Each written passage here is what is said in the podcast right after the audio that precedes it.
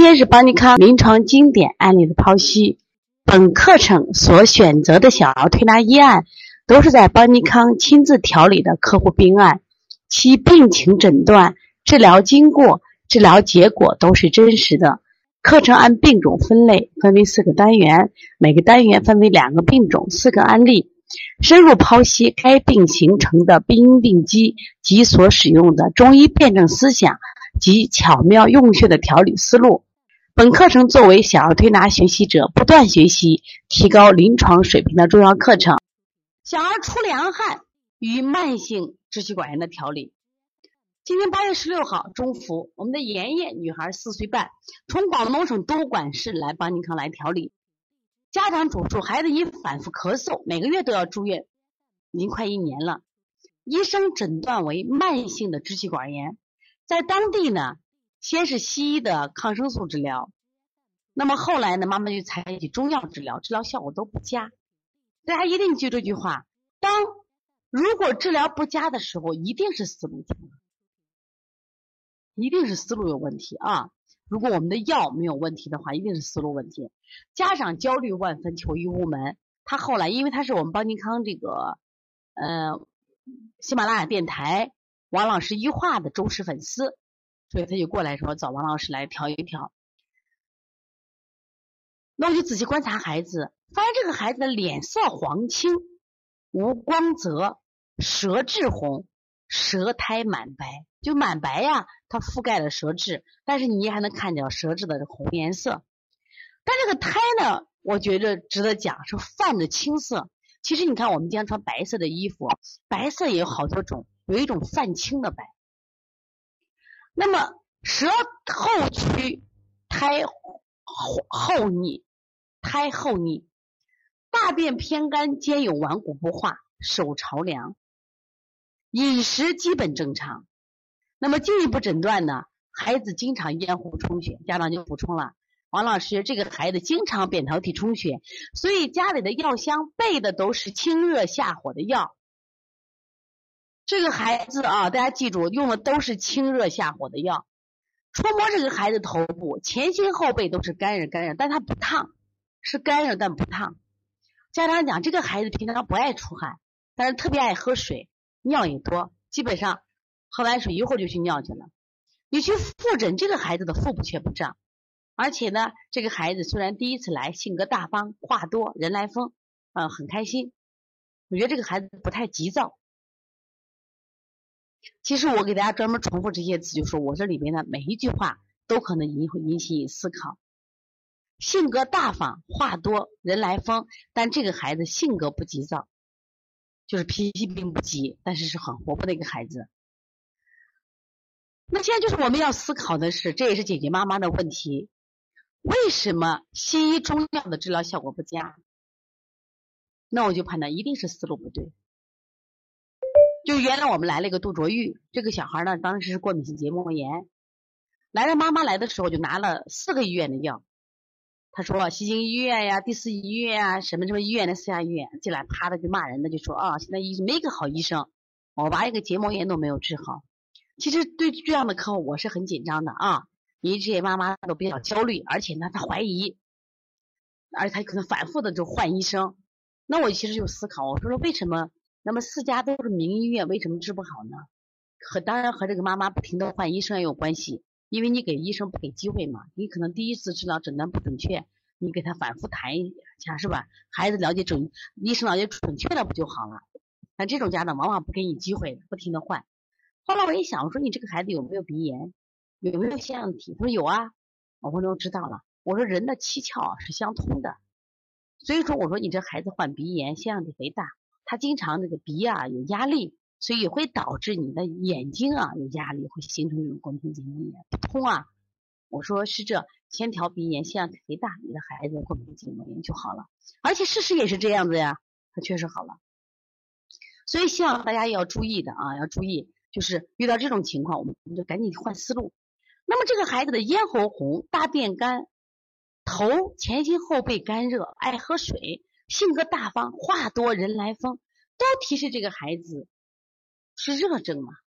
所以说，我们第一眼见这个孩子的时候都怎么办？一般都是清热下火。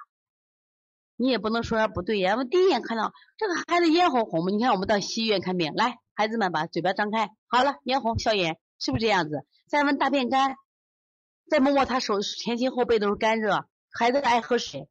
当然，医生现在也不会问那么多，那即使问这么多，我们发现这个孩子明明是热象，而且这个孩子很容易让你混淆呀，因为他性格特别好。我们都说受寒或阳虚的孩子，基本他就就蔫蔫的。甚至脾虚黏，这个娃不粘人。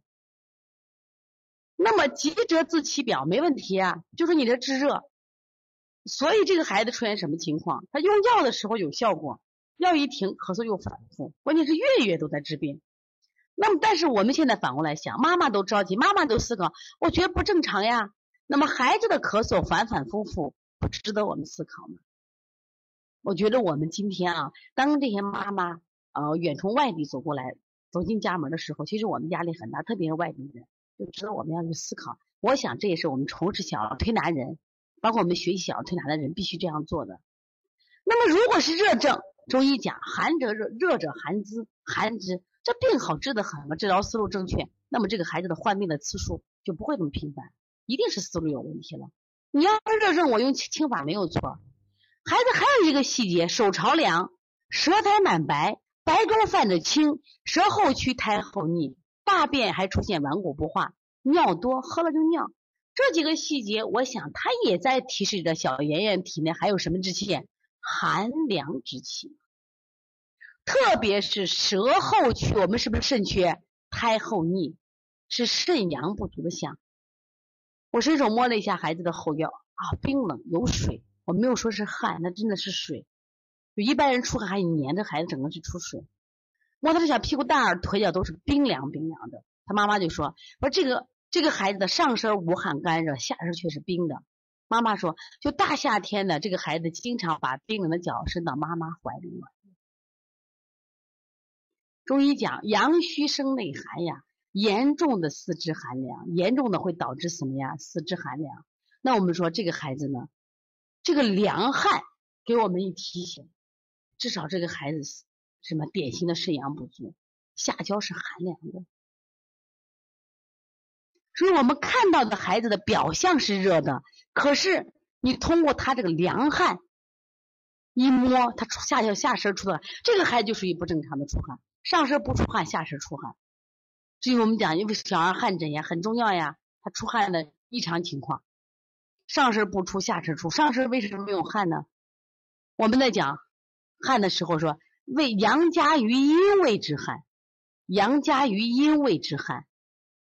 那你这个上身不出汗是没水啊，上身没水呀，底下容易出汗，能出汗但出的是凉汗，阳不够啊。其实这是一个典典型的虚肾不交的案例，上热下寒，是孩子下焦的肾中之水寒凉不能被气化。那么就不能濡养上焦心肺，导致孩子发热咳嗽不断的持续。小爷爷腰为热，其本为寒，肾阳不足引起下焦寒凉的问题不解决，体内的精液就不能被气化，甚至大量量随小尿液排出，身体上焦永远处于缺水状态。这个孩子不能再清热了，这个孩子要用自身的寒凉之水。来灭自己的火。我们的治疗思路是什么？南水北调。南方水多嘛，北方干旱嘛，南水北调。你这个孩子，我们的肾为南嘛，为水；心为火呀，为北。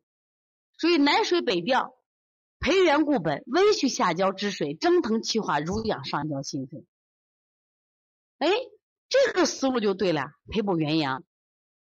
哎，妈妈说：“王老师，你说的好呀，你终于帮我们孩子找对了什么呀？体质了。这个孩子在我们这调理的十次，身体大有好转。